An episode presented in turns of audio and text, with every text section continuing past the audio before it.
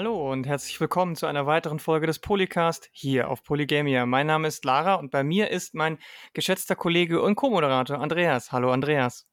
Hallo Lara. Und wir reden heute mal wieder über einen Film. Ich möchte, hätte jetzt fast gesagt, einen Kinofilm. Allerdings ist er gar nicht in die Kinos gekommen. Leider vielleicht, denn ähm, er ist ein exklusiver Streaming-Film auf Disney Plus. Wir reden über Prey von 2022. Eine Art Prequel zum Predator Franchise. Predator, das war doch dieser Film mit Arnold Schwarzenegger und diesen ganzen anderen super krassen, muskelbepackten Army-Typen im Dschungel von Mexiko bzw. Zentralamerika im Film, ähm, die dann irgendwie auf so einen Alien treffen und dann muss Arnold Schwarzenegger wieder die Welt retten oder so. Äh, wie das genau war, vielleicht kommen wir da auch nochmal zurück, aber jetzt sprechen wir über Prey von 2022 und der geht andere Wege und ob diese anderen Wege endlich dieses Franchise wieder aus dem, ich nenne es mal, B-Movie Trash rausholen können, das werden wir ähm, in der nächsten reichlichen Stunde besprechen oder vielleicht auch herausfinden, diskutieren, was, worum geht's in dem Film, auch vielleicht auf einer Metaebene, was für Besonderheiten gibt's in dem Film. Und ähm, wir versuchen dabei, möglichst größere Spoiler zu vermeiden, wobei wahrscheinlich es eh gar nicht so krasse Spoiler gibt. Wenn doch, dann sagen wir euch vorher rechtzeitig Bescheid. Wenn ihr aber wirklich ganz sicher und safe sein wollt, dann ähm, ist es vielleicht besser, wenn ihr die Podcast-Folge noch nicht hört und erst hört, wenn ihr den Film gesehen habt. Oder zumindest vielleicht nur die erste Hälfte, weil wir gehen am Anfang erstmal so in die klassischen Dinge und äh, werden dann erstmal später in die Themen einsteigen, die dann vielleicht spoilerig werden können. Und ähm, falls ihr den Film noch nicht gesehen habt, aber trotzdem weiterhören wollt und alle, die den Film gesehen haben, aber nicht mehr so ganz genau wissen, was ist, was war das nochmal? Es ist doch so viel rausgekommen in letzter Zeit. Andreas, kannst du uns nochmal ganz, ganz kurz, knapp zusammenfassen, was jetzt in diesem Prey Predator Film genau passiert? Hm.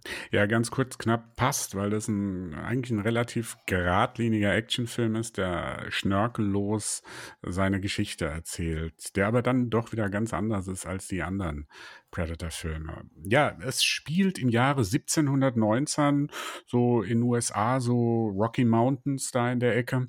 Und ähm, wir treffen einen Comanchen-Stamm und dort ist eine junge Frau, das ist Naru, die wird zwar als Heilerin und so als, als Frau in dem Stamm so quasi erzogen, aber sie träumt davon, ein Jäger zu werden, eine Jägerin zu werden. Und sie trainiert da heimlich und ihr Bruder Tabe weiß das, ähm, dass sie Jägerin werden will, aber sie darf es irgendwie nicht. Die, äh, die, alle anderen Männer in dem Stamm sind dagegen. Sie soll schon schön brav die Frau im Zelt spielen. Ähm, was passiert aber?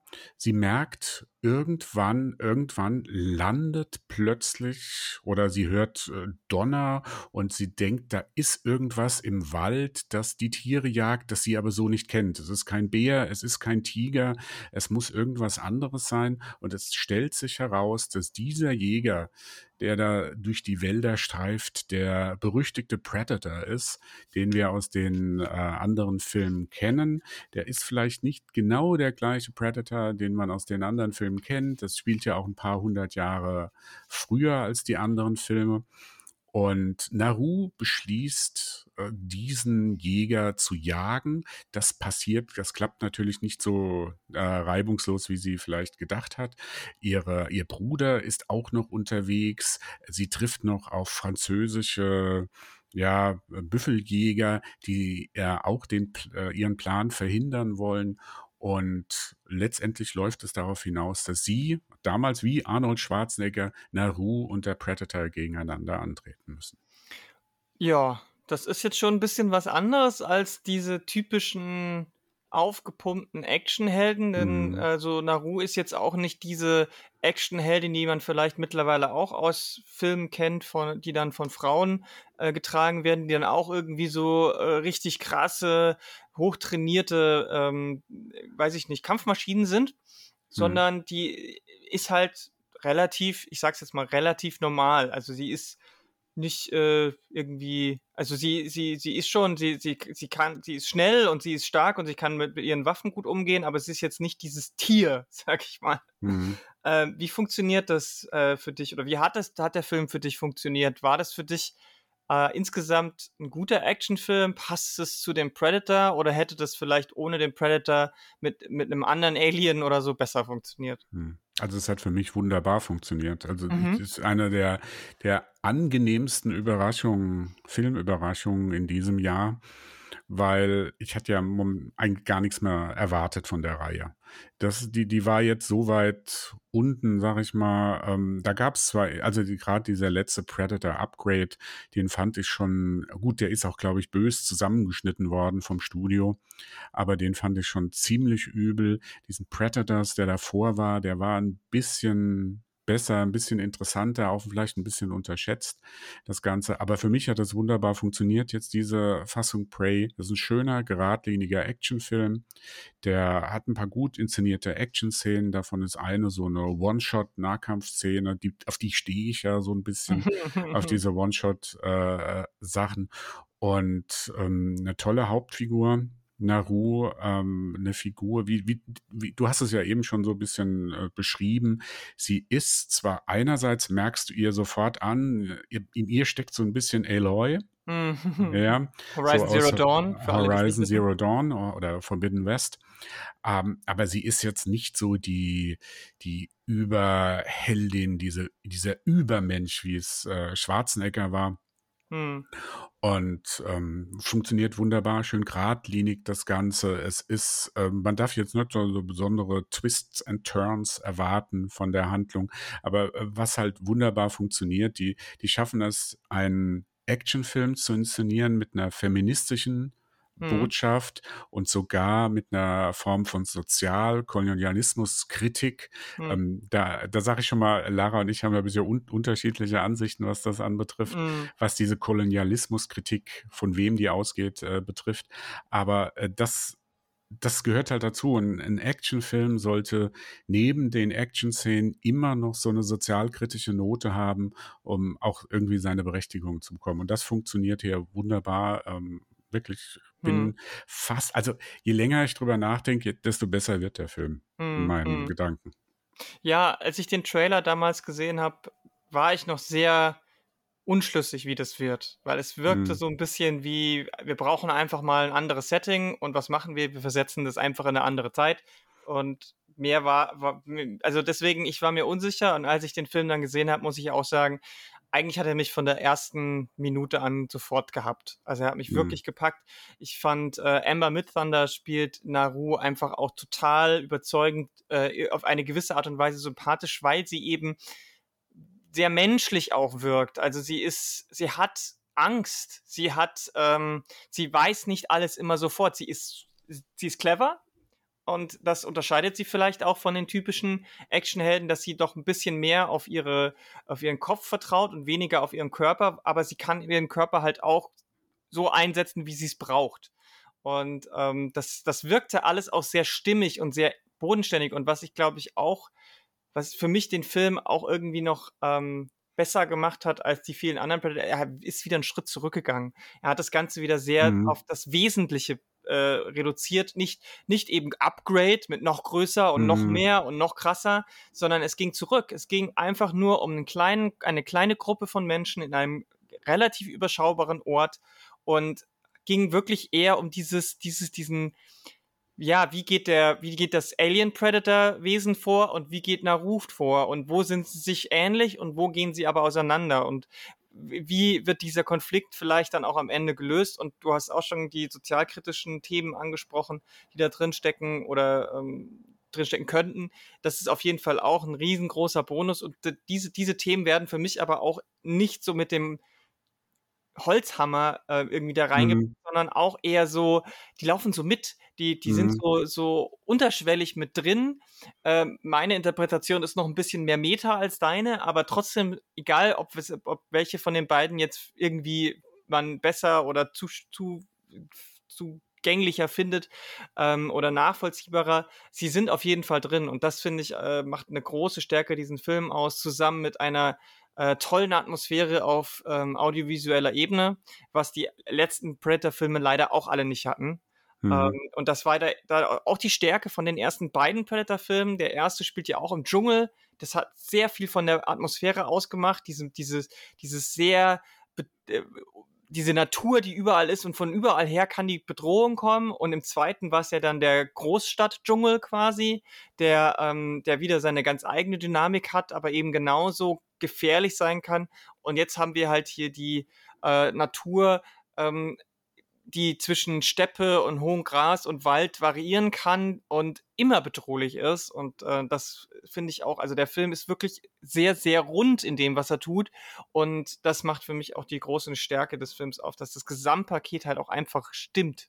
Ja, also der, der geht halt wirklich back to basics, to the hm. basics. Ja, da ist, da ist, ich hatte mit dem ganzen Film nie so das Gefühl, ähm, da, dass der Regisseur Dan Trachtenberg, der zuvor Clover, äh, Terence äh, Cloverfield Lane, glaube mhm. ich, so wenn genau. ich den Titel so richtig noch zusammen mag, ähm, gemacht hat, was ja auch ein ganz guter Genrefilm in, in mhm. meinen Augen ist. Ich hatte nie so das Gefühl, der will das irgendwie aufblähen, da ist kein, da spüre ich kein äh, Paul äh, nee, Paul Anderson, da spüre ich keinen Michael Bay, die mhm. irgendwie, irgendwie noch eine coole oder Guy Ritchie, irgendwie noch eine coole Slow-Mo, äh, Schnittstaccato, was weiß ich, Luc Besson, irgendwie da was reinbringen mhm. wollen, sondern das ist, der ist auf den Punkt hin inszeniert, der ist auch Gott sei Dank gar nicht so lange. Er ist, glaube ich, eine Stunde 40 oder mhm. so, was ich ja auch noch für einen Actionfilm eine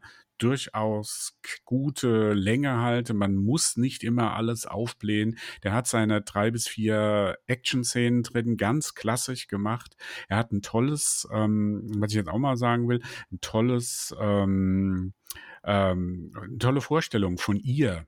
Ja, mhm. also ich, das ist eine, einer der Gründe, warum ich ja Episode 7 im, ähm, na, wie heißt äh, Star Wars, wie heißt der, ähm, das Erwachen der Macht ja. so toll fand, war der Anfang, wie Ray eingeführt wird. Mhm. Ja, also wie sie, wie gleich gezeigt wird, was die kann, wie fit sie ist, was sie, was sie auszeichnet und so. Das sind, das sind Basics. Das sind wirklich einfache Dinge, die eigentlich in jeden Film rein, äh, reingehören. Und so ähnliche Szenen gibt's halt, gibt's auch hier in Prey.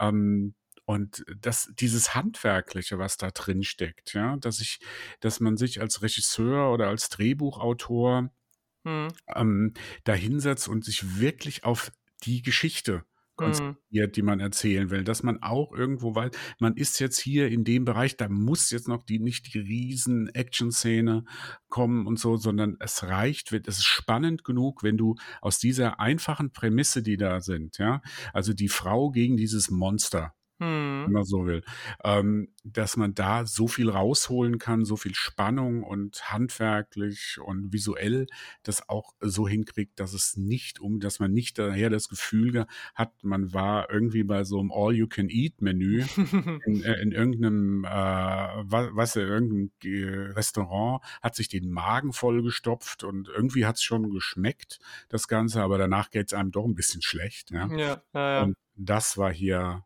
perfekt auf den Punkt inszeniert. Ja, und ich finde auch gerade zum Beispiel, dass relativ wenig irgendwie CGI verwendet wurde. Hm, ja. Es wurde in manchen Szenen natürlich nachgeholfen und gerade auch so viele Sachen mit äh, Tieren, die da irgendwie in mhm, Action-Szenen mhm. vorkommen, die sind natürlich mit CGI und da kann man sich jetzt streiten, wie gut das war oder nicht. Aber ich meinte jetzt, es kommen halt keine großen äh, Explosionen mm. oder irgendwie, dass man relativ viel von dem Predator irgendwie mit Raumschiff oder sonst irgendwas. Ähm, das, ein, das ist, ist, ist, ist das meine ich mit, ist, ist alles im Rahmen, weißt du? Mm. Und, und das finde ich funktioniert halt auch. Die haben halt auch nicht versucht, die Action-Szenen so aufzublähen, ähm, dass es jetzt irgendwie so ein äh, John Wick Schlachtfest wird, auch wenn mhm. teilweise dann schon auch äh, einige längere Action-Szenen mit, also ich sag mal so, die hatten schon, glaube ich, Spaß, das Töten sehr äh, kreativ zu inszenieren. Hm, ja, okay. Also das, das, das finde ich schon. Also es gibt da so eine Szene gerade mit den, mit den französischen äh, Jäger, Felljägern oder Trappern. Ähm, da sieht man auch, dass der Predator an sich jetzt nicht immer nur unbedingt auf Effizienz aus ist. mhm. sondern durchaus auch so ein bisschen kreativ, schrecklich Spaß daran hat. Mhm. Aber es ist nie übertrieben. Es ist nicht dieses, äh, ich nehme jetzt noch irgendwie, äh, irgendwie, weiß ich nicht, ich versuche jetzt noch auf möglichst unkonventionelle Weise noch das Herumliegende, was noch da ist, mit einzubauen. So, keine Ahnung, äh, dass man halt sagt, okay, ich, hier liegt noch irgendwie, wie bei anderen so, dass man so Alltagsgegenstände dann irgendwie kreativ mhm. zum Töten hernimmt. Das ist hier jetzt nicht so. Ja, also es ist, es ist vor allem nicht übertrieben cool. Genau. Also, ja. was, was zum Beispiel bei John Wick gut funktioniert, weil das gut in dieses Universum reinpasst, dieses, glaube ich, Gunfu nennen mhm. es, ja.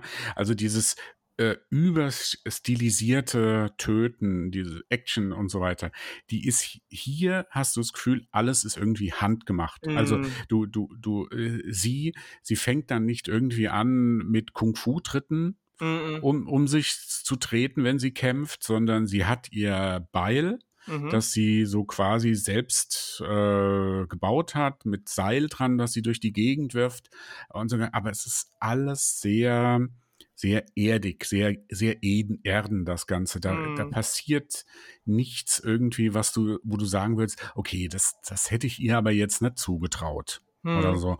Ja, und ne. ja, das genau. ist halt eine der Stärken von der Ja, Action. auf jeden Fall, auf jeden Fall. Also sie nutzt ihren Bogen und ihr Tomahawk und vielleicht ab und zu noch mal ein Messer, was sie in die Hände kriegt, aber das war's halt auch. Also es gibt mhm. dann natürlich auch noch die Szene, wo, wo dann durch die Trapper äh, Schusswaffen reinkommen, aber das sind halt äh, Hinterlader, die einen Schuss abfeuern können und mhm. das ist mhm. natürlich auch nicht besonders effektiv gegen so einen, so einen Predator und sie nutzt das halt eigentlich bis auf ein einziges Mal ähm, nicht, weil sie damit auch nicht umgehen kann. Ne? Ja. Und das finde ich auch gut. Und es gibt halt auch eine Szene, die ähm, gar nicht zwischen ihr und dem Predator ist, sondern zwischen ihr und einem von den Jägern, der, ihr, der sie auf dem Kicker hat, wo sie sich prügeln. Und das ist genau das, was, was, was unterstreicht genau das, was du gesagt hast, weil die kämpfen gegeneinander in einem quasi Faustkampf, wie man Faustkämpfe halt macht und nicht so dieses überstilisierte Kung Fu. Ne? Mhm. Also die wälzen sich am Boden, die treten sich mit Knien ins Gesicht, die beißt dem anderen bis aufs Blut in den Arm. Das hat nichts mit mit cooler Action zu tun. Das ist, das ist dreckig, das ist äh, Kampf ums Überleben. Das ist Kampf ums, Kampf ums Überleben. Und ähm, das finde ich, das passt auch ganz gut. Und es, äh, ich finde, es illustriert halt dann auch äh, so diese Sache mit, ähm, sie, sie ist dem Predator halt körperlich und eigentlich auch was die Gadgets angeht oder die, die, die Waffen angeht, einfach unterlegen. Und das weiß sie aber auch. Und das, das, das zeigt der Film halt auch. Was ich halt interessant finde, ist, wie dieser parallele Weg gezeigt wird, weil man ja sieht, wie der Predator, ähm, der die Erde ja auch nicht kennt, quasi erstmal so den ersten Tag, eineinhalb Tage nutzt, um alles zu analysieren. Hm. Und ich finde es sehr, sehr interessant, wie genau das mit Na, Naru gegengeschnitten wird. Es gibt da eine Szene, die ist wirklich so eins zu eins überblendet. Ist auch ein total klassisches Ding. Ist jetzt nichts Besonderes, aber mir ist es sofort aufgefallen, wie beide separat, die von, von nicht voneinander, sondern unter anderen Umständen verletzt worden sind mhm. und sich dann wieder zusammenflicken. Und das wird mhm. direkt mhm. ineinander geschnitten. Und das finde ich, das zeigt so ein bisschen diese Parallelisierung von diesen mhm. beiden JägerInnen, ähm, was ich wirklich, das ist, das ist keine hohe Filmkunst, aber es funktioniert halt in diesem Film super gut. Naja, man muss, um einen guten Film zu drehen, muss man nicht irgendwie das Rad neu erfinden. Also äh, es gibt genug äh, Filmtechniken oder filmische Möglichkeiten, um mit einfachen Mitteln auch einen guten Film zu machen. Ja, auf jeden Fall. Und ähm, weil du schon Schachtenberg gesagt hast, ähm, wollte ich auch noch mal erwähnen, ich meine, das ist ja sein zweiter großer äh, mhm. Featurefilm und mit, diesmal mit auch mit einem großen Franchise und dann nehmen äh, die, dann wurde als Hauptfigur jetzt auch noch ähm, mit Emma Midthunder eine Person gewählt, die jetzt auch kein Superstar ist. Hm. Also im Vergleich zu Predator 1 und 2, wo die Namen schon sehr bekannt waren mit äh, Schwarzenegger und, und äh, Daniel äh, Glover. Hm. Danny Glover. Ähm, ist ja, also Emma Midthunder kennt man vielleicht, hoffentlich. Habt ihr die alle gesehen, äh, die Legion-Serie? Da hat sie mitgespielt. Ähm, und dann hat sie noch in ein, zwei anderen Sachen mal so Nebenfiguren gespielt, aber sie ist jetzt kein Superstar. Und ich finde, dass, dass es auch ein Risiko war, diese Kombination so äh, machen zu lassen. Mhm. Ähm, und ich glaube, das hat ganz stark mit der Produzentin zu tun, generell wie der Film so ist, Jane Myers, die halt selber ähm, auch indigene Wurzeln hat, ähm, und zwar aus der Comanche-Stammesregion. Äh, und mhm. deswegen mhm. ist der Film ja auch nicht einfach nur so, wie soll ich sagen, so dieses, das Setting ist nicht einfach nur pa Tapete. Mhm. Und ich mhm. finde, das merkt man. Ja, das ist ja auch schon bei den äh, ganzen DarstellerInnen. Du, du hast ja, der, der ist ja durch, also was die, die Comanche Mhm. Ähm, also den, die indigene, ähm, den indigenen Cast, das sind alles äh, Leute, auch Amber Mitzander, die, äh, die haben äh, indigene Wurzeln. Also mhm. es ist nicht so einfach, dass die da nur, hat man ja früher immer gemacht, da hat man dann einen Südamerikaner oder was weiß ich, Zentralamerika, mhm. irgendjemand genommen, der dann die Indianer gespielt hat. Und mhm. das ist hier, das, das trägt auch ein bisschen zu der Authentizität von dem Film bei, dass du nicht das Gefühl, jetzt wirklich, der, der Regisseur ist die große Ausnahme. Ja, ja, ja. ja. Ähm, dass die, ähm, dass das irgendwie zu, zu aufgesetzt ist und so. Mhm. Und weil du gesagt hast, mh, hm, das ist ein Risiko. Ich glaube, mhm. das symbolisiert aber auch, mh, hm, wo die Serie inzwischen war. Oder mhm. ja, also da, ich glaube, selbst die Produzenten, das ist kein, das, ich glaube, das war kein teurer Film. Ich, war, ich mhm. weiß nicht, wie viel er gekostet hat oder so, aber ich glaube nicht, dass wir hier von einem 100, 150 Millionen Dollar hm. ähm, Film reden. Ich würde sehr wundern, wenn dieses, wenn der Film über, über 50, 60 Millionen oder sowas gekostet hat. Ich kann es nicht einschätzen, aber ähm, die, das Studio, mh, hm, der ist ja auch bei Hulu oder. Hulu, Hulu, ja, Hulu, Hulu, Hulu, Hulu, bei Hulu und äh, Disney Plus, ja. Äh, die haben halt gesagt, wir probieren halt das jetzt noch einmal. Mhm. Ja, und wenn das hinhaut, ist es super. Wenn nicht, ist es, war's das halt mit Predator. Mhm. Und deswegen haben sie halt einfach diesen radikalen Neuanfang das äh, gewagt, um das Ganze zu machen. Und ähm, das hat in dem Fall funktioniert. Es war natürlich Risiko, aber ich glaube, wenn das eine erfolgreiche Serie gewesen wäre, also wenn das jetzt Star Wars oder sowas mhm. gewesen wäre, dann hätten die das nicht gewagt sowas ja, zu machen. Ich glaube, ja, das lag schon daran, dass die Serie momentan so, was die, keiner hat ja was erwartet hm. groß. Das hat ja, als der Film vor ein paar Monaten so, als die ersten Trailer hm. so kamen, also davor, du hast ja am Anfang auch gesagt, ja, ähm, was ist denn das jetzt? Äh, die haben einfach nur die Zeit äh, geändert und so weiter. Ähm, aber ähm, das, das war halt, keiner hat den Film so richtig auf dem Plan gehabt. Und dann ist man doch sehr, sehr, ich glaube, das hängt auch noch, weil es ja auch ein paar negative Sachen vielleicht über den Film zu sagen geht, dass er vielleicht zu geradlinig ist, dass er nicht zu originell ist in mhm. dem, was er macht. Also er ist handwerklich gut, er erzählt das geradlinig, aber da passiert nichts in dem Film, wo du sagst, ach, das hat mich jetzt überrascht groß. Mhm. Ja, das kann man dem Film ja vorwerfen, aber trotzdem, keiner hat was davon erwartet. Die Produzenten haben wahrscheinlich wenig erwartet. Die haben gesagt, der, der versendet sich dann halt bei Disney Plus und bei Hulu. Ähm, und dass er mehr geworden ist, ähm, ist halt, das kannst du den, das haben, hat die Produzentin sicherlich einen Anteil dran, da hat der Regisseur einen Anteil dran, da haben auch, auch die Darsteller und ganz besonders halt Amber mit Samba da in der mhm. Hauptrolle ihren ja. Anteil. Ich finde aber, also auch der Supporting Cast, ne? also ihr Bruder ja, Tabe zum Beispiel, ja. der ist äh, von Dakota Beavers, das war seine erste Hollywood-Rolle mhm. überhaupt. Und das, finde ich, merkt man halt nicht. Also ich finde schon, dass das, äh, dass auch der Supporting Cast wunderbare Arbeit da leistet, auch wenn er wirklich, wirklich bis auf vielleicht Habe, also Dakota Beavers wirklich sehr, sehr, sehr wenig vorkommt, ähm, finde ich, dass das wirklich, das merkt man schon. Also du hast schon recht, das ist sehr stimmig. Und ähm, das Risiko, dass sie das Risiko eingegangen sind, finde ich, merkt man halt, dass sie sich nicht getraut haben, den ins Kino zu bringen. Weil das natürlich für die viel teurer ist. Also ich finde es ich schade, weil ich glaube, mhm. der hätte, der hätte gut performt an den Kinokassen.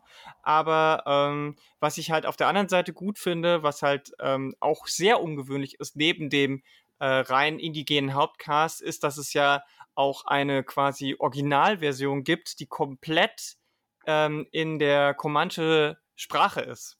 Mhm. Auch Comanche heißt, deswegen habe ich das jetzt so komisch formuliert.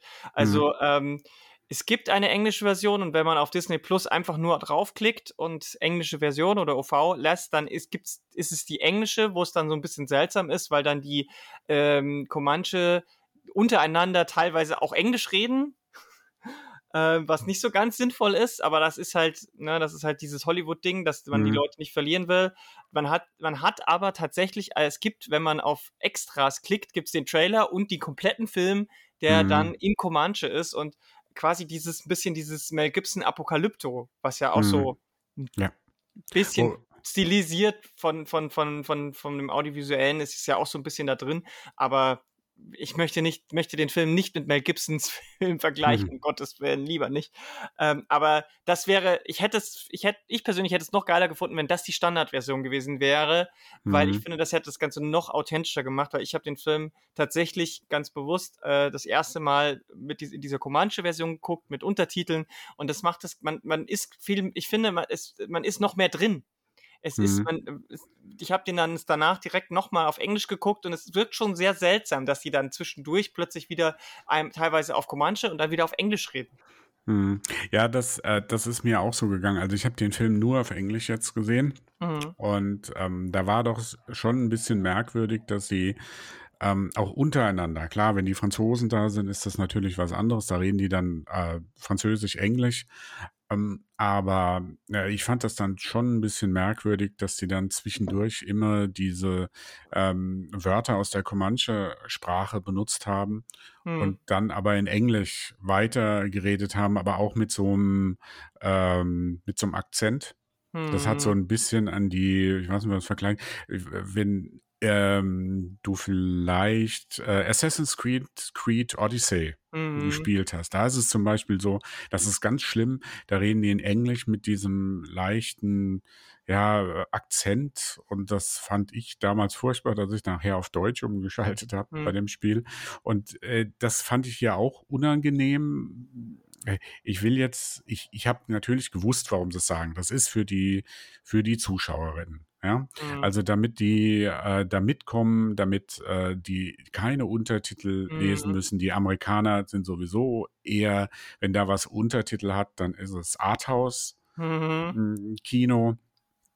Und ich habe jetzt mal ein bisschen nachgelesen, die hatten das zuerst versucht so zu machen wie bei The Hunt for Red October. Mhm. Was nicht, kennst du den? Mhm. Ja, da gibt's ja auch so eine Sache, da fangen, ist ja auch Russe und Außen und Amerikaner und das fängt ja so an, dass die auf dem russischen U-Boot erstmal Russisch reden. Mhm. Und dann hast du ja diese eine Szene ganz am Anfang, wo die Kamera dann so langsam auf den Mund von dem mhm. Russen zufährt ja. Und plötzlich switcht das alles um, die Kamera fährt wieder zurück und die reden dann Englisch.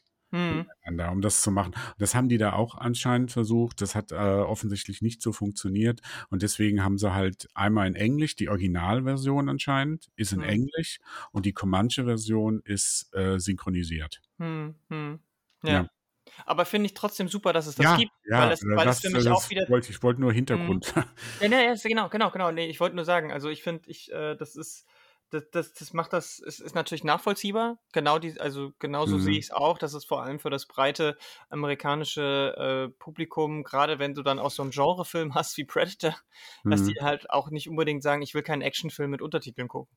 Mhm. Ähm, ich finde das ein bisschen schade, aber ich finde es super, dass es den anderen Film gibt, so, weil das mhm. schon auch zeigt, dass da ein bisschen ein respektvollerer Umgang mit der ganzen Sache ist.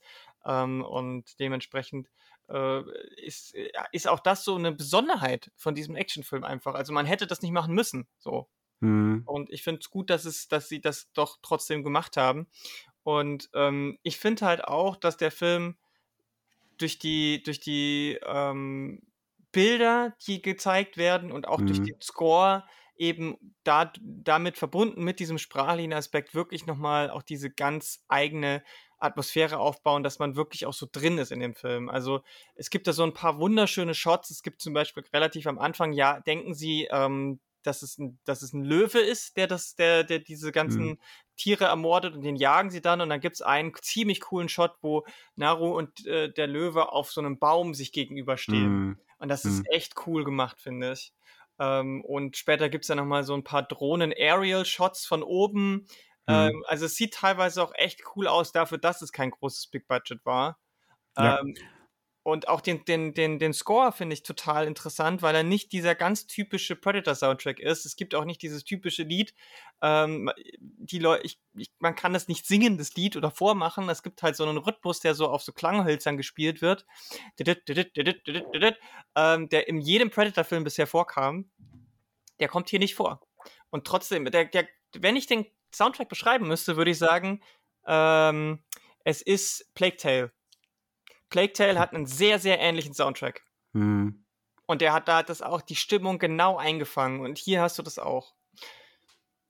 Ich weiß nicht, wie es dir damit ging. Hat, äh, fandest du, wie fandest du so Kamera und so weiter? Weil du vorhin gemeint hast, es äh, macht jetzt nichts Besonderes. Ist das für dich jetzt auch eher so, naja, mhm. okay? Ja, also äh, die auf die Drohnenshots hätte ich so ein bisschen verzichten können, wobei das ist jetzt reine Geschmackssache. Okay. Ähm, ich, ich hatte den Film wirklich schon so so als ich habe ja vorhin gesagt, das ist alles so Erden, alles so mhm. nett abgehoben das Ganze und diese Drohnenshots habe ich vielleicht einen zu viel gesehen. Mhm. ähm, äh, ich ich hätte, hätte es vielleicht auch ganz cool gefunden, wenn sie mehr so noch ein bisschen dichter, ein bisschen dokumentarischer vielleicht hm. äh, herangegangen wären an die ganze Sache. Das wäre noch radikaler gewesen. Hm. Aber wo ich dir natürlich zustimme, die, die Bilder, die da sind, die sehen aus nach einem wesentlich teureren Film. Hm. Ja? Also, wie gesagt, das ist jetzt alles Spekulation. Ich weiß nicht, wie viel der Film gekostet hat. Der war bestimmt kein Billigfilm oder so. Der, die haben wahrscheinlich alle ganz gut dran verdient, die da äh, mitgemacht haben. Aber es ist, ähm, äh, er, er bleibt immer noch in, den, in der Bildsprache relativ einfach. Du, du hast diese, diese Action-Szene. Ich habe vorhin diese eine Nahkampf da, mhm. dieser One-Shot. Das ist eine mhm. kurze. Szene nur. Die, die geht vielleicht, ich weiß nicht, ob es eine Minute geht. Ähm, äh, mit den Franzosen mhm. zusammen. Ähm, das, das ist auch gut inszeniert, da, da stimmt das Timing, das Ganze, das äh, ist gut gemacht. Die haben vorher auch in den stillen Bildern, die haben da eine, ähm, eine Szene, die, wenn, wenn die, kann man, kann man glaube ich erzählen, ist jetzt kein Riesenspoiler, äh, als sie plötzlich eine Büffelherde entdeckt hm. ähm, die alle niedergemetzelt wurden. Hm. Und zuerst denkt man natürlich, äh, das war der Predator, aber es stellt sich nachher heraus, das waren die Franzosen. Und hm. dieses hm. Bild, wenn du dann siehst, wie sie da auf die, auf die Tiere, die für sie ja eher so eine Lebensgrundlage hm. sind, so ein bisschen zugeht und, und merkt, das ist alles abgeschlachtet worden einfach nur, um an das Feld zu kommen. Mhm. Ähm, da merkst du, das ist auch ein starkes Bild. Ja. Später haben, äh, gegen Ende haben sie dann so eine Szene, die, ja, die, die wirklich fast aus einem Horrorfilm kommen könnte, aus so, aus den 30er Jahren. Sie sind quasi auf so einem Schlachtfeld, wenn man so mhm. will, und das ist alles in Nebel mhm. und dunkel und ähm, das sehr klassisch. Da gab es, glaube ich, da, also der, einer der ersten Werwolf-Filme hm. Mm, aus den 30er Jahren müsste das gewesen sein. Ja? Hm. Ähm, der hatte eine ganz ähnliche hm. äh, Szene, die da drin ist. Auch, aber das kennt man. Das, das ist spätestens seitdem ist das auch irgendwo Standard ja. in vielen Filmen. Hm. Aber das ist ja auch sehr eindrucksvoll. Das schafft es so die Spannung.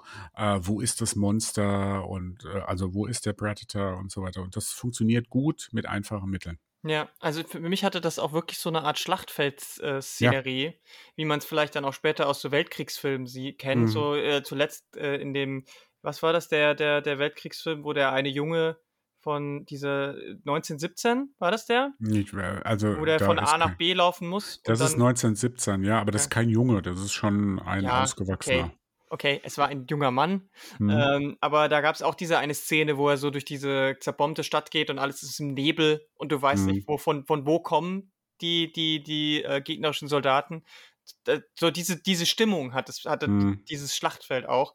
Ähm, und wie dann damit umgegangen wurde, auch mit diesem, wie der, wie, wie der Predator das nutzt, fand ich auch ganz interessant.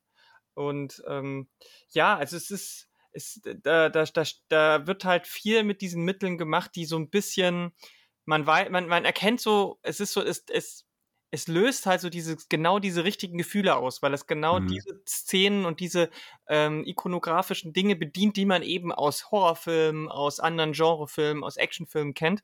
Und ich finde, damit einhergeht auch die, weil das ist ja bei so Franchises immer so das Problem, was wir ja auch ganz oft schon besprochen haben, ist der Umgang mit Fanservice. Mhm. Und äh, ich weiß nicht, wie du das siehst, aber ich finde, der Fanservice in dem Film ist genau so viel, wie er sein sollte und nicht mehr. Also jedes, wenn noch ein Ticken mehr wäre zu viel gewesen. Ich weiß nicht, wie es hm. dir dabei ging. Ja, ich fand ganz äh, witzig, wie sie am Anfang haben, haben sie mich so ein bisschen auf die falsche Fährte geführt. ähm, weil äh, sie, sie, äh, kann man das jetzt, äh, komm, das kann man da jetzt erzählen. Am ne? Anfang, ja. Ja, also sie relativ am, relativ am Anfang, sage ich mal, fällt sie in so ein Schlammloch rein. Hm. Und wenn man sich jetzt an den ersten Film erinnert, also den Schwarzenegger-Film, da hat er sich ja bewusst mit Schlamm eingerieben, damit der Predator seine Wärmesignatur mhm. Nicht äh, spüren kann. Und ich habe jetzt gedacht, ah, okay. Und so macht die den. Da kommt die am Ende, kommt die wieder in dieses Schlammloch, dann äh, wälzt sie sich genau in diesem Schlamm herum und, und so weiter. Und das war ja nicht so. Ja. Schlammloch kam vor, aber nicht so. Nee, nicht so. Und äh, das fand ich so einen ganz interessanten Verweis mhm. auf den ähm, auf den ersten Film. Es war dann, glaube ich, noch so ein, ich glaube äh, wirklich dieses, wenn es blutet, dann kann man es töten, war das drin? Das war Oder drin, das sagt, der, ja. das sagt der Bruder zu ihr, genau. Ja, und da waren halt so, da gibt es noch so eine, so eine Pistole, die da ähm, durch die Handlung geistert, wenn man so will. Ähm, aber das fand ich so auf den Punkt, also auch wieder so nicht zu sehr das, diese große Problem, was ich ja mit Fanservice habe, dass ich manchmal das Gefühl habe, dass dieser Film nur existiert, damit die Fans ihre Easter Eggs oder ihre Verweise da rausfinden, weil nur so macht der Film dann irgendwie Sinn. Und das mhm. war hier halt überhaupt nicht. Das waren so kleine Zitate, Versatzstücke oder, oder so kleine, kleine Hinweise darauf und die, ähm, die, die hat ein Fan erkannt, aber die waren nicht lebensnotwendig. Genau, genau. Genauso sehe ich das auch. Und es gibt noch so ein, zwei Shots, wo man denkt, hm, vielleicht sind das auch Zitate von anderen Filmen. Also äh, gerade das Schlammloch, was am Ende nochmal kommt, da musste ich kurz an das Ende von Alien 3 denken. Ich sage jetzt nicht mehr dazu, ähm, mhm. aber das kam mir auch so ein bisschen bekannt vor. Aber es war wirklich, und klar, so die eine, äh, klar, die eine oder andere Waffe oder Gadget vom Predator ist natürlich auch irgendwo Fanservice, weil ähm, wenn dann ja, gut. das Magnetnetz ja. kommt, dann wissen wir natürlich schon, was passiert. ähm, aber das, das war alles wirklich sehr gut im Rahmen und was halt im Gegensatz zu sonstigen Sachen ist, es gab halt nicht diese markanten One-Liner-Sprüche oder sonst irgendwas. Mhm. Also das hatte ja, der erste Teil war ja voll davon mit mhm. ähm, ich habe keine Zeit zum Bluten und get to the chopper und diese ganzen Sprüche, das das gibt's hier nicht. Und das ja, ja äh, teilweise. Also es gibt schon so ein, äh, so ein, so ein, ich weiß nicht, ob man One-Liner dazu sagen kann.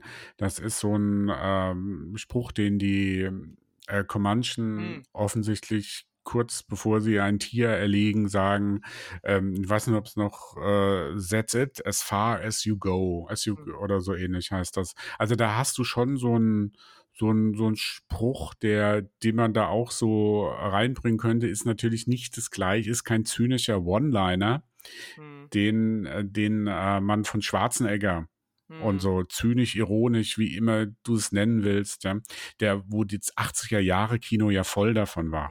Mhm. Und man kann jetzt viel Positives über Predator, über den ersten von John McTiernan äh, mit Schwarzenegger sagen, aber er war halt auch dann doch äh, so von der Machart ein typischer 80er Jahre Actionfilm, der genau mit den Sachen gespielt hat, mit den, mit den Versatzstücken, die damals auch in waren. Mhm. Und da mhm. waren halt diese One-Liner drin, dann hat man erwartet, dass von Schwarzenegger da so ein One-Liner kommt, aber das ist hier Gott sei Dank zurückgehalten. Das ist halt auch eine andere Zeit jetzt. Mhm, genau. Also ich finde halt auch den, den, den, diesen, diesen letzten, berühmten letzten Satz am Ende des Films, wenn man die mal gegeneinander schneidet, also den letzten Satz, den Schwarzenegger zu dem äh, Predator sagt, nämlich You're one ugly motherfucker. Und das, was du gerade zitiert hast, das sind schon zwei ganz andere Ebenen. Äh, also da gebe ich dir vollkommen recht, was das angeht. Ich finde halt auch, wenn man das jetzt mal so, wenn man jetzt mal so langsam auf, äh, auf eine, auf die abstrakteren Ebenen und die Themen so gehen, dann passt das ganz gut jetzt vielleicht als Überleitung, weil ich finde, Naru ist so ein bisschen die, äh, der Gegenentwurf, der Anti-Dutch. Dutch hieß ja, glaube ich, die Figur von Mhm. Schwarzenegger, ne? Also Ja. er, Dutch war ja der Muskelprotz, der ähm, wirklich ähm, Militärtypi, der sich seiner Sache absolut sicher war, der ähm, immer alles mit Waffengewalt gelöst hat und auch bis zum Schluss das so macht. Ähm, der zwar so ein bisschen adaptieren kann am Ende und deswegen vielleicht dann auch die die äh, das bisschen das letzte Quäntchen hat, um den Predator in dem ersten Teil zu besiegen.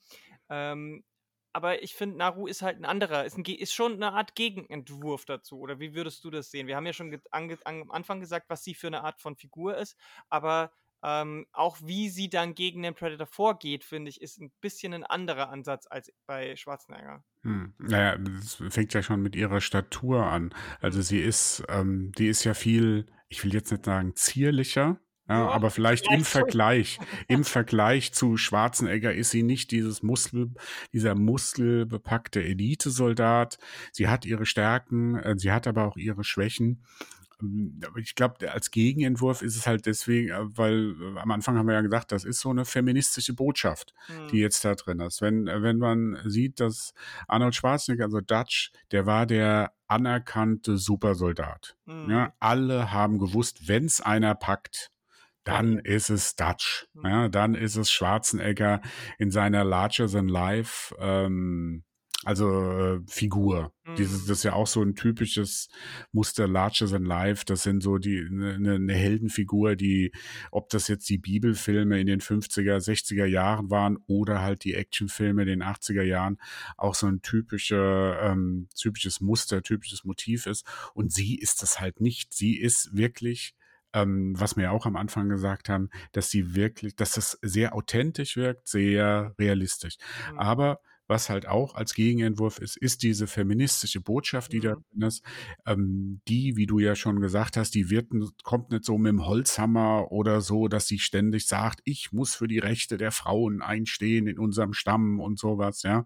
Ein bisschen äh, übertrieben, sondern man erkennt, dass sie von den anderen nicht ernst genommen wird. Das Ja. sind ein paar kurze Dialoge, die da drin sind. Sie muss sich erst beweisen. Und dieses Beweisen, was ja einhergeht, so mit so ein bisschen Initiationsritus, so bis, also ich, ich weiß nicht, wie alt sie jetzt in dieser Rolle sein soll. Ich weiß nicht, ob man da sagen kann, Coming of Age, ob sie so Mhm. jung noch da ist oder ob sie doch schon ähm, als auch als älter so ein bisschen dargestellt wird, wobei ich bin tendiere dafür, äh, dass sie auch eher so als Jugendliche Hm. äh, Mhm. noch gilt. Ja, sie ist nicht verheiratet und so. Mhm. Also das, ähm, die ist noch nicht richtig, sie ist selbst auch Heilerin, noch nicht komplett ausgebildet, aber das, wie gesagt, Interpretation ist das vielleicht oder Spekulation.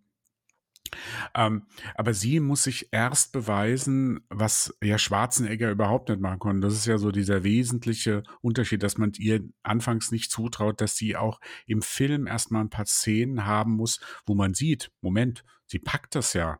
Sie Hm. hat ja eine Chance. Das ist am Anfang, ähm, wo, wo sie eingeführt, wo ihre körperliche Fitness so ein bisschen gezeigt wird. Dann nachher hat sie ja eine clevere Idee, um den äh, Tiger Hm. Äh, äh, zu fangen. Sie hat dann ihren großen Moment, als sie sich in diesem Gefangenen, also bei, als Gefangene befreien kann von den Franzosen und sich da auch äh, durchsetzt gegen die anderen und am Ende dann gegen den äh, Predator, den sie ja dann auch austrickst. Ja? Genau. Und diese, ja. und, und diese Bewe dieses, dieses Beweisen ist ja eine ganz andere ähm, Rollen- oder Charakterentwicklung als bei, äh, bei Dutch. Da, bei Dutch war es ja so, der musste ja erstmal, das war ja so ein Degrading, ja, Ja. so, der musste ja erstmal lernen, dass seine Waffen, die er so perfekt beherrscht, dass die nichts wert sind, wenn er sich nicht auf die seine, seinen, seinen Kopf und so alles äh, zurückbesinnt, um, um den auch den Predator mit Cleverness zu besiegen. Und Genau. das ist halt so eine unterschiedliche. Absolut, genau. Und hinzu kommt noch dann das, was auch ganz deutlich gesagt wird im Film, dass sie ähm, auch deswegen den Predator besiegen kann, weil sie unterschätzt wird von ihm. Sie Hm. wird von ihm, selbst wenn sie Waffen hat, Hm. nicht als Bedrohung wahrgenommen. Und das ist das, was am Ende dann auch da der, der Untergang für den Predator ist. Weil der Predator quasi einfach an ihr vorbeigeht, um den vermeintlichen, also das ist ja ihre Falle, die sie ihm stellt, ähm, und jetzt ein bisschen Spoiler, weil das, wenn ihr das jetzt äh, noch nicht wisst, dann ist es so ein bisschen natürlich verrät es so, wie sie ihn besiegt, aber ähm, sie benutzt dann den, den, einen der letzten Franzosen als Köder und gibt äh, dem eine nicht geladene Waffe in die Hand und der Predator sieht aber nur die Waffe, weil er das so gelernt hat.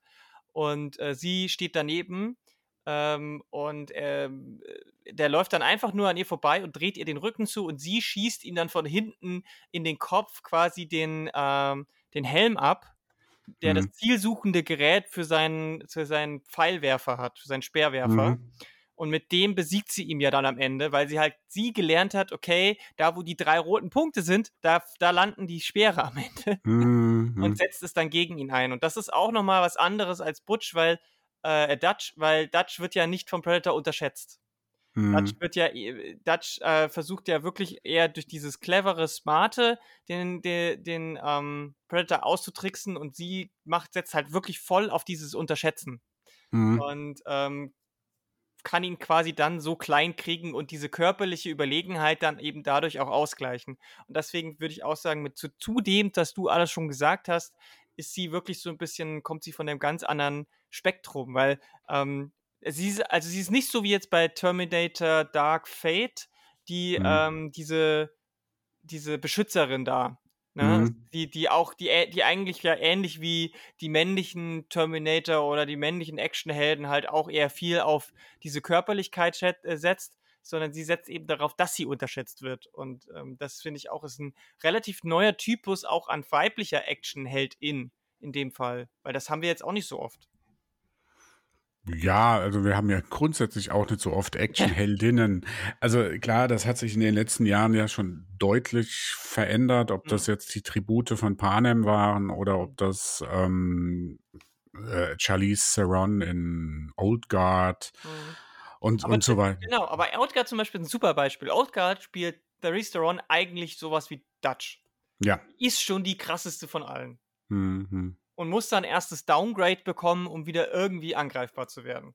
Ja. Und Naru ist es genau nicht. Und deswegen, auch das fand ich so ähm, das Quäntchen, was den Film wieder noch mal so ein Stückchen stärker gemacht hat, noch ein bisschen besser gemacht hat, weil sie nicht einfach mit ihm gleichzieht mit dem Predator und einfach irgendwie dafür trainiert. Du siehst keine krasse Montage oder so von den Fallen oder so, sondern es ist einfach, sie, sie sieht, das ist seine Schwäche hm. oder das ist sein, sein, weiß ich nicht, Handlungsmuster hm. und das nutzt sie aus. Hm. Und das ist, das finde ich, ähm, das finde ich macht den Film halt auch irgendwie noch mal ein bisschen cleverer. Ähm, und das bringt uns jetzt am Ende vielleicht auch noch mal auf die Themen. Du hast hm. es ja mhm. am Anfang schon gesagt, wir sind da so ein bisschen unterschiedlicher Meinung. Vielleicht willst du erstmal ausbreiten, was sind denn für dich so die ein, zwei Hauptthemen, die dieser Film zu bieten hat, wenn man mehr als einen Actionfilm sehen möchte. Äh, man muss das natürlich nicht, der funktioniert einfach von vorn bis hinten wie ein cooler Action-Horrorfilm aber mhm. es steckt ein bisschen mehr drin. Mhm. Also das, äh, was ich ja eben schon gesagt habe, diese feministische Botschaft, dieser feministische Actionfilm, dass es auch am Ende sie da, äh, sie belohnt wird. Ähm, die kriegen ja so, wenn sie eine besondere Trophäe mhm. bringen, kriegen sie ja dann auch, werden sie zum Warschief, ja, also zum, zum Kriegs, wie, ich, ich kann es jetzt nicht übersetzen, ich glaube, mhm. ja, und äh, da wird sie ja end, als sie den, die, diese Trophäe, also den toten Predator äh, zu ihrem Stamm bringt, dann äh, kriegt sie ja, ähm, wird sie ja endlich anerkannt von allen. Hm. Ja? Aber gerade in diesem Moment ist dann auch noch diese andere äh, Ebene da drin. Und das ist das, was man so ein bisschen an Kolonialismuskritik, an ähm, diese, dieses rücksichtslose Eingreifen in eine bis dato friedliche Natur war, dass man die aus dem Grund, weil man halt da seine Macht ausbauen will, weil man da sein, äh, sein Kapital sieht, weil man da einen äh, neuen Lebensraum sieht, den man sich einfach so nehmen kann. Der wird halt, durch wen wird der verkörpert? In meinen Augen durch diese Franzosen, die mhm. da sind. Da ist halt dieses eine Bild also, ach so, schon. Sie sagt in dem Moment auch, ähm, also, also wirklich am Ende, sie kriegt ihre Trophäe, da, da sagt sie auch, wir müssen hier weg, es ist eine Gefahr da. Und mhm. diese Gefahr meint sie nicht die äh, Predators, weil den hat sie ja jetzt besiegt. Sie weiß ja nicht, ähm, ob da noch jemand da ist, ob da noch jemand kommt, sondern sie weiß, diese Franzosen waren da, die haben die Büffelherde äh, getötet, nur aus Geldgier und das ist die große Gefahr, die da kommt und das ist diese, dieses unterschwellige Thema, in dem, mhm. äh, in dem, sag mal, in dem, äh, in, in dem Film, dass es hier neben der Action, neben diesem Zweikampf, diesem, mhm. diesem Archarchen, dem, dem Beweisen zwischen, ähm, zwischen den beiden Jägerinnen und dem Feministischen, das da drin ist, dass da noch so diese Metaebene gibt, Antikapitalismus, Antikolonialismus, die sich, wie du auch am Anfang ganz äh, schön gesagt hast, das ist nicht so brutal, wie soll ich sagen, so, so, so, äh, brutal meine ich so, so deutlich, so, so, so typisch deutsch, sage ich da immer, weißt du, dass du das so on the nose so reingedrückt kriegst, sondern das ist auch so die Kunst von einem guten Genrefilm, oder Actionfilm, dass diese kritischen, kritischen no äh, Noten oder die kritischen Seiten, die Sozialkritik, dass die so unterschwellig eigentlich immer da ist, aber ähm, sie, sie tritt nicht so einem, sie, man kriegt da nicht das Ganze so ins Gesicht gehauen, mhm. sondern man kann es nehmen, wenn es da ist, ja, oder man lässt es, man genießt nur den Actionfilm. Und das ist halt so die, ähm, eine Kunst von dem Film und auch ein die Themen, also dieser feministische Botschaft und dieser Antikapitalismus, Antikolonialismus. Hm, ja, genau. Also es wird halt nicht einem ins Gesicht gedrückt, indem die Personen oder Figuren äh, im Film das dann aussprechen.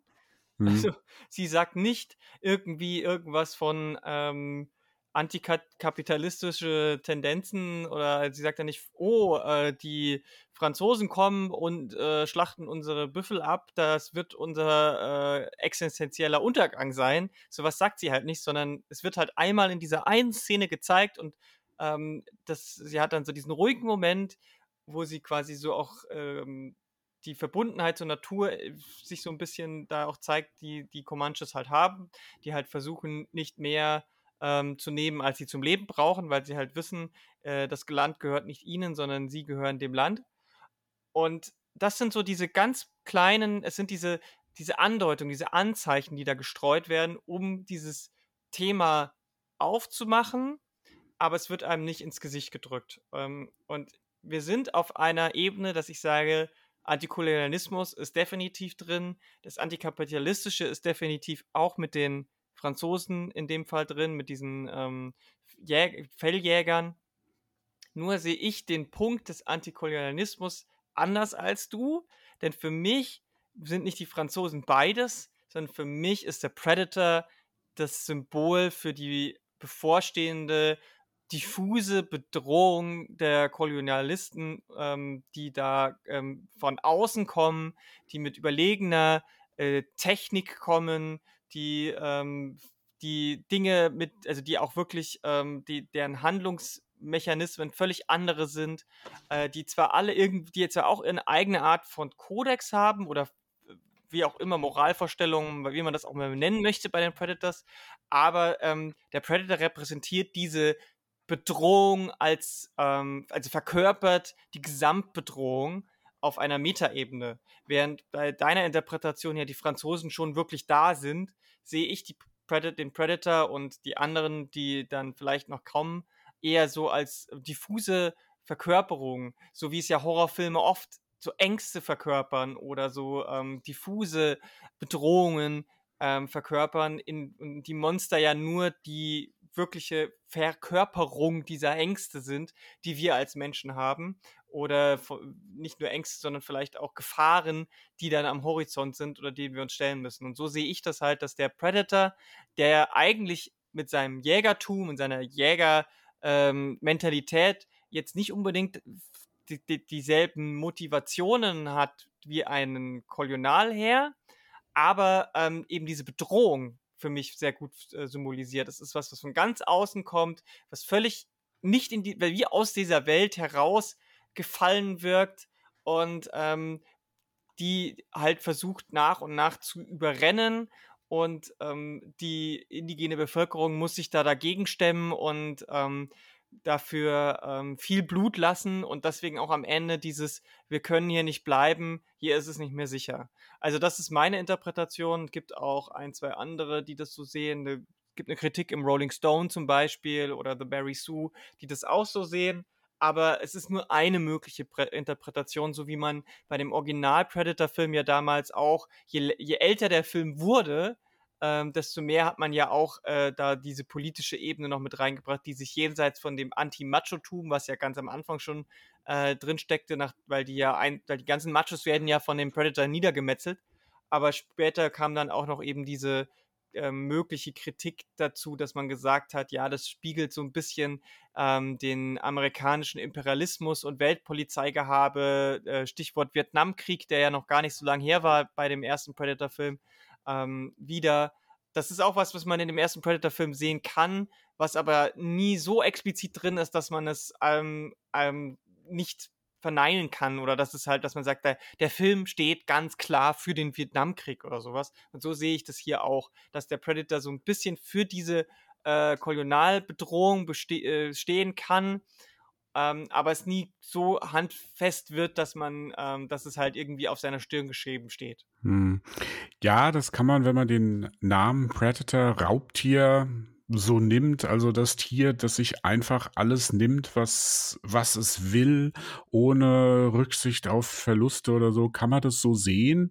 Mhm. Ähm, ich ich habe halt nur im Gegensatz zum ersten Teil, wo ich das doch schon, also wir haben da damals, als, äh, als ich da Filmwissenschaft studiert habe, haben wir schon relativ früh darüber gesprochen, über die mhm. Bedeutung von dem, ähm, also diese, diese politische Ebene, die in dem A Predator-Film äh, steckt, die ist, die, die sehe ich da eher, ja, weil mhm. man ist hier in dem Dschungel, wie im mhm. Vietnamkrieg. Man hat hier die ähm, ganz klar das Bild des vermeintlichen amerikanischen Supersoldaten, der da reingeht. Das ist ja auch noch das andere Team, ähm, das da noch war, die da reingehen und arrogant sind, denken, wir machen die locker platt. Das hat auch so ein bisschen was. Ähm, wir hatten, glaube ich, mal in einem äh, Movie Mystery Podcast über den Film Southern Comfort mhm. gesprochen von Walter Hill, die letzten Amerikaner, glaube ich, was auch so ähnlich, da war es so, da ist so ein, da sind so eine Miliz, sage ich mal, die haben trainiert oder äh, im, im, ich glaube in New Orleans irgendwo in der Ecke und haben sich dann dort mit den Einheimischen dadurch angelegt, aber die auch so arrogant da reingegangen sind, gedacht haben, wir äh, schaffen das locker und die nachher dann erstmal erkennen mussten, okay, wir sind doch nichts, wir müssen uns auf, was in diesem Dutch halt äh, symbolisiert wurde, wir müssen doch erkennen, wir müssen ganz zurück auf die Basics gehen, wir können uns nicht auf unsere Technik verlassen oder so. Das ist an der Kritik ähnlich wie, das ist ja so symbolisch mit dem Vietnamkrieg gewesen. Die Amerikaner, die US-Amerikaner sind in diesen Vietnamkrieg reingegangen, weil sie gedacht haben, das machen sie so mit links. Ja, sie, sie, sind mhm. die, sie sind die eindeutig größere Nation, sie sind technisch besser ausgerüstet, sie sind vermeintlich besser ähm, ausgebildet. Mhm. Das ging ja, das ging ja äh, brutal in die Hose und das, das sehe ich schon sehr deutlich im ersten Predator-Film. Mhm. Ähm, auch so ein Anti-Amerikanismus, das fand ich ganz interessant, weil, das haben wir im Vorgespräch schon gesagt, fand ich ganz interessant, weil der hat eigentlich alles, was ihn so zum typischen amerikanischen Actionfilm der 80er Jahre, so eine Right-Wing Law and Order Fantasie mhm äh, machen könnte. Aber er ist fast ein linker Actionfilm, weil er halt genau diese Strukturen, diese, diese Sachen kritisiert, wenn man mm. den äh, ähm, bei jetzt bei Prey habe ich da mit deiner ähm, äh, Interpretation das Problem, dass dieser Predator ja eben nicht als jemand dargestellt wird, der ähm, einfach, der, der, der dieses Land kolonial, kolonialisieren will, der dieses Land zerstören will. Das hat er ja gar nicht. Er sucht sich die einzelnen Opfer aus, er wählt aus, wen er jagen will. Ähm, er weicht diesem Kampf nicht aus. Er sucht auch wirklich eine Herausforderung dabei. Mhm. Und dieses, dieses einzige Massaker, was in diesem Film angerichtet wird, das einzige Massaker, das für mich halt auch so sinnbildlich für diesen Kolonialismus steht, ist dieses Massaker an der Büffelherde. Und das wird von den Franzosen, äh, Mhm. äh, Franzosen durchgeführt. Und am Ende ich, also klar, da kannst du natürlich sagen, wir sind hier nicht sicher, dass sich das vielleicht auch auf den Predator bezieht. Aber für mich war das halt eine, hat sich das auf die Franzosen bezogen, die Mhm. immer weiterkommen, die immer mehr von diesem Land haben wollen. Das ist natürlich, das, das ist eine Interpret, das ist eine klassische Interpretationsnummer. Ja. Mhm. Mir fehlt, also mir persönlich fehlt ähm, von diesem Predator diesen, dieser Kolonialismus. Er, Mhm. er, er ist auch, der jagt hier auf unserem Planeten, der, der jagt, der will nicht jeden vernichten, der da rumläuft, der will nicht dieses Land einnehmen für sich. Jedenfalls wird das nicht deutlich. Vielleicht Mhm. hat er das irgendwie, vielleicht ist das so ein doch irgendwo drin, aber das wird in diesem Film nicht deutlich. Er will hier nur jagen und dann fliegt er wieder weg mit seinen Trophäen. So, Mhm. so wirkt es und das hat halt für mich nichts mit Kolonialismus zu tun. Das ist brutal, das ist rücksichtslos, das ist skrupellos, das ist auch arrogant, Mhm. weil er ja, er im Grunde genommen ist ja er er denkt ja, sie wären leichtes Opfer, so wie Mhm. Dutch und die Amerikaner und die diese seine sein sein Team denken, sie können dieses diese Mission locker und leicht Mhm. ähm, äh, hinkriegen und er was was du ja gesagt hast, er denkt, er könnte, er unterschätzt sie und dafür muss er bezahlen. Ja. Ähm, und aber wie gesagt, ich sehe diesen Kolonial, ich persönlich sehe diesen Kolonialismus-Gedanken oder dieses Symbolbild im Predator nicht. Hm. Äh, nur zwei Gedanken noch dazu, weil du hast recht, es sind zwei Interpretationsansätze, bei denen es am Ende wahrscheinlich einfach persönlich darauf ankommt, was einem eher irgendwie sinnvoll erscheint. Ähm, ich finde, es gibt zwei Massaker, denn der Predator richtet einen Massaker bei den Franzosen an.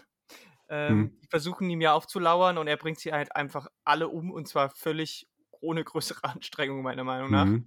Und das äh, für meine Interpretation ziehe ich daraus, dass es ja unterschiedliche Kolonialmächte gab. Es gab ja die Franzosen und die Briten und sogar die Deutschen haben ja auch Kolonien gehabt, wenn auch vielleicht nicht Mhm. in Amerika, aber ähm, es gab einfach äh, unterschiedliche Kolonialmächte und äh, in dieser Szene wird sich, zeigt sich da für mich, dass die ja untereinander sich auch bekriegt haben. Und der Predator einfach damit sagen, also als Kolonialmacht sagen will, das Mhm. ist hier mein Gebiet und ihr habt hier nichts zu suchen. So. Ähm, und dieses Hingehen, Jagen und wieder nach Hause ist auch, hat auch was Kolonialistisches, weil wir wissen ja, Ja, auch, aber viele ist, mhm. Kolonialherren später dieses Jagen Mhm. für die Trophäen auch genau das gemacht haben. Ich, ich verstehe genau, was du meinst und ich sehe das auch. Ich, ich, ich, ich, ich halte deine Interpretation für ge, genauso möglich und schlüssig. Ähm, ich denke, am Ende ist es nur sekundär relevant, ob deine Interpretation oder meine Interpretation jetzt Mhm. äh, Mhm. näher dran ist. Beide, und jetzt kommen wir wieder zu, bringen zusammen, eine Ebene in den Film rein. bringen diese äh, kolonialistische Kritik mit rein. Und ob jetzt Mhm. der Predator dafür steht oder die Franzosen, ist ja dann am Ende gar nicht so wichtig. Die Stärke des Films ist, dass es da drin ist. Und Mhm. ähm, da, glaube ich, kommen wir wieder zusammen.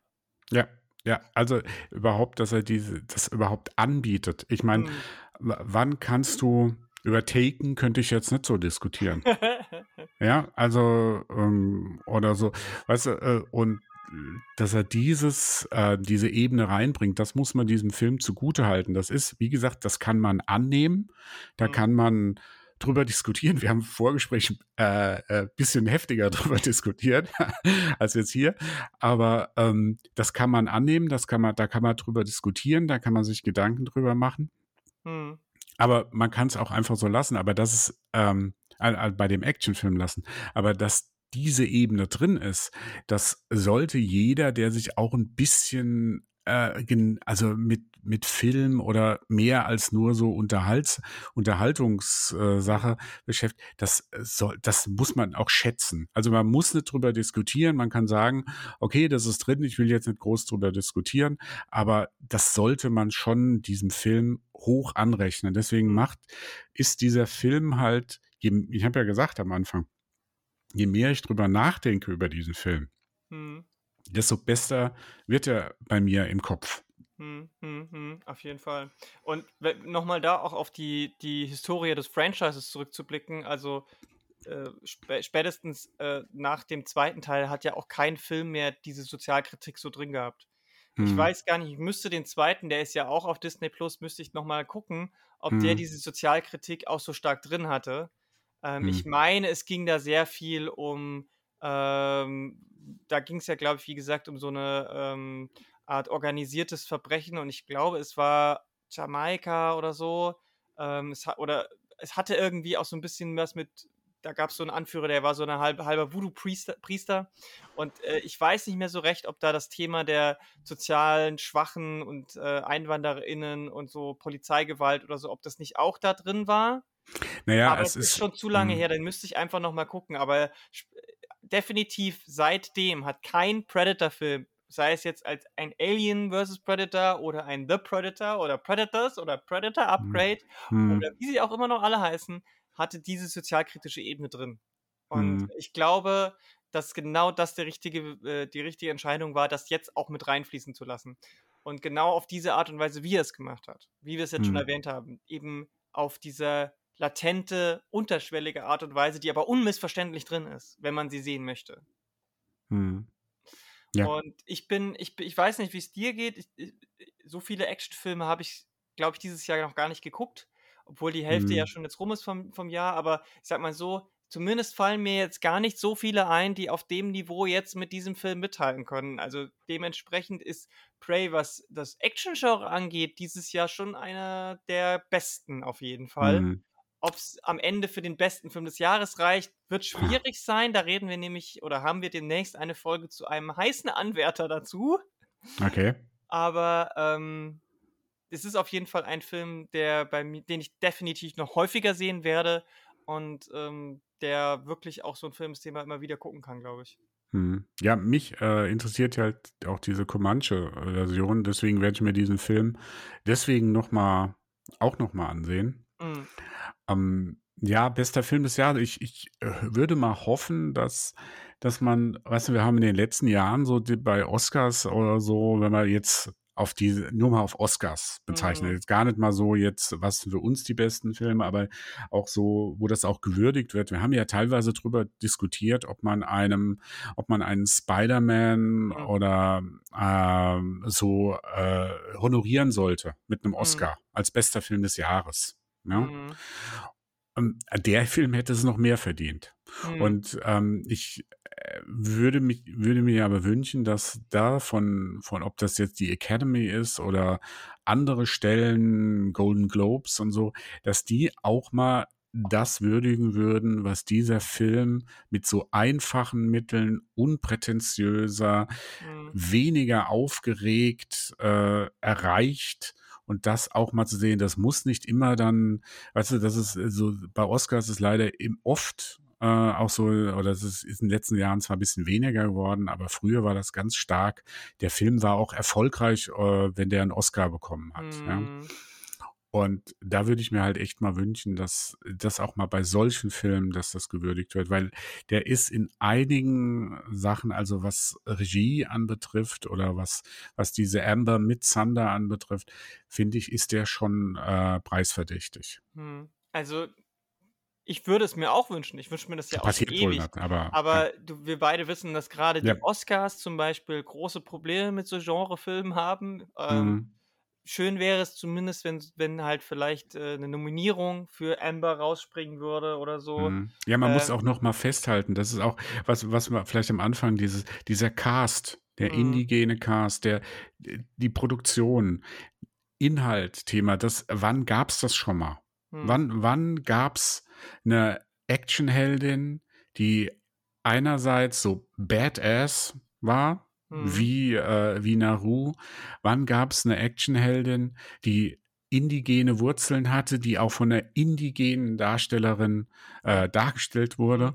Äh, der, ganze Cast, das, das, das ist ein, das könnte, weißt du, wir haben über Black Panther, haben wir immer gesagt, ah, geil, für, die, für diese Community, über Shang-Chi haben wir das ein bisschen weniger, aber da war das auch schon drin. Und jetzt haben wir halt Naru und äh, Prey. Und äh, der Film ist sehr erfolgreich. Also ähm, der hat, den kann man jetzt nicht messen an, äh, an Einnahmen an der Kinokasse, aber soweit wie ich weiß, war er auf Hulu der erfolgreichste Film, der da jemals gestartet wurde. Aha. Ähm, die, also bis jetzt. Man Hm. muss natürlich sehen, wie sind die endgültigen, aber kein Film war am Start so erfolgreich auf Hulu wie Prey. Mhm. Und äh, ich weiß nicht, wie es bei Disney Plus aussieht, aber da Mhm. kann ich mir auch vorstellen, also auch wenn ich in meiner Timeline so gucke aus unterschiedlichen Bereichen, man redet über Prey und ähm, es wäre schön, wenn sich das auch, wenn der auch Schule machen könnte in anderen. Das muss jetzt nicht ein weiterer äh, Actionfilm sein äh, im wilden Westen, sage ich mal oder so, aber das könnte in anderen Bereichen, in anderen Genres könnte es auch Schule machen. Hm, Würde hm. ich mir wünschen. Ja, und er kommt ja sowohl bei KritikerInnen als auch bei der ZuschauerInnenschaft sehr gut an. Ne? Ja. Also ich halte ja nicht immer so viel von so Aggregatorenseiten, aber wenn man halt ähm, zumindest nur die KritikerInnenseite anguckt, 92% auf Rotten Tomatoes von äh, den KritikerInnen ist für einen Genrefilm und das sind halt keine, keine äh, KritikerInnen, die jetzt nur auf so speziellen Horrorfilm-Webseiten Mhm. produzieren, sondern wie gesagt, da ist Rolling Stone dabei, da ist The Guardian dabei, Ta LA Times, The Times, Mhm. New York Times. Also das sind schon Roger Ebert.com. Mhm. Das sind alles große, große Publikationen und es ist trotzdem nicht nur ein KritikerInnen-Liebling. Ähm, das spricht schon auch sehr für den Film. Ich habe halt auch ein bisschen ähm, die Befürchtung, dass der, so gut der, der Start bei Hulu lief, war, dass es kein Kinostart kam, ist auch immer ein äh, eher ein Malus für die Oscars und andere Mhm. Preisverleihungen. Mhm. Ähm, deswegen, ich hoffe so ein bisschen dann auf die Golden Globes, die da vielleicht ein bisschen zugänglicher sind. Mhm. Aber wir werden es erleben ähm, und hoffentlich einfach Elmer Midthunder nochmal in ganz vielen anderen tollen ähm, Hauptfiguren sehen. Also, dass Mhm. sie halt weitere äh, äh, Lead-Roles bekommt in den nächsten Jahren und dann ähm, das jetzt zumindest hier ihr Einstieg in diese Richtung war. Mhm. Ähm, Ob es Sequels dazu geben wird, kann man mutmaßen, munkeln, wir wissen es nicht. Mhm. Ähm, bei einer Marke wie Predator ist es durchaus möglich. Äh, Der Film steht erstmal für sich und Mhm. wenn es irgendwelche weiteren Prey 2, Predator, was auch immer gibt, wird sich zeigen, was es dann wird. Ähm, aber erstmal haben wir jetzt das. Ja, also, es, also wenn äh, mit genau so einem Stil wie Prey, äh, mit genau so einem Film, da belebt man eine alte, eingeschlafene Filmserie neu. Hm. Und wie das jetzt, ob das jetzt der nächste Prey, äh, was weiß ich, 100 Jahre, 200 Jahre später spielt, ob es eine direkte äh, Fortsetzung geben wird. Ich bin ziemlich sicher, dass es in irgendeiner Form eine Fortsetzung geben wird. Hm, Ob die dann genauso gut ist, ist, ist eine andere Sache. Aber genau mit so einem Film versucht man so ein, so ein altes Franchise neu zu beleben. Hm. Und das ist, wie gesagt, hier gelungen. Und ich kann nur hoffen, dass die ähm, nicht die falschen Lehren Hm. aus dem Erfolg ziehen. Ja, das wäre, das wäre äh, schade, aber wir wär, ich meine, das warten wir ab, können wir Genau. nicht Mehr beurteilen. können wir nicht machen. Wir sind auf jeden Fall beide von dem, was wir beurteilen können, sehr zufrieden mit Prey. Positiv überrascht, auf jeden Fall. Und ähm, ich glaube, für alle, die jetzt den Film noch nicht gesehen haben, aber den Podcast gehört haben, gibt es eine absolute Empfehlung von uns beiden, oder? Auf jeden Fall.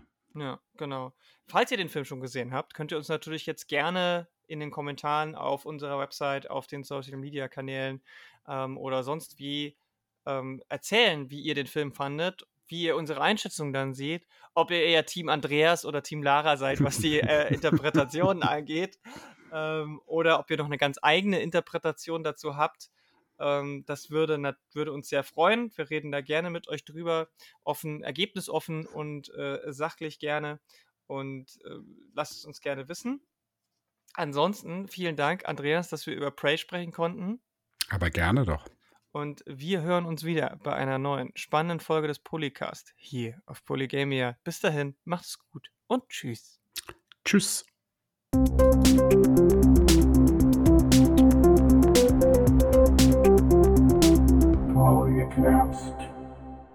Oh, hi, Lara hier.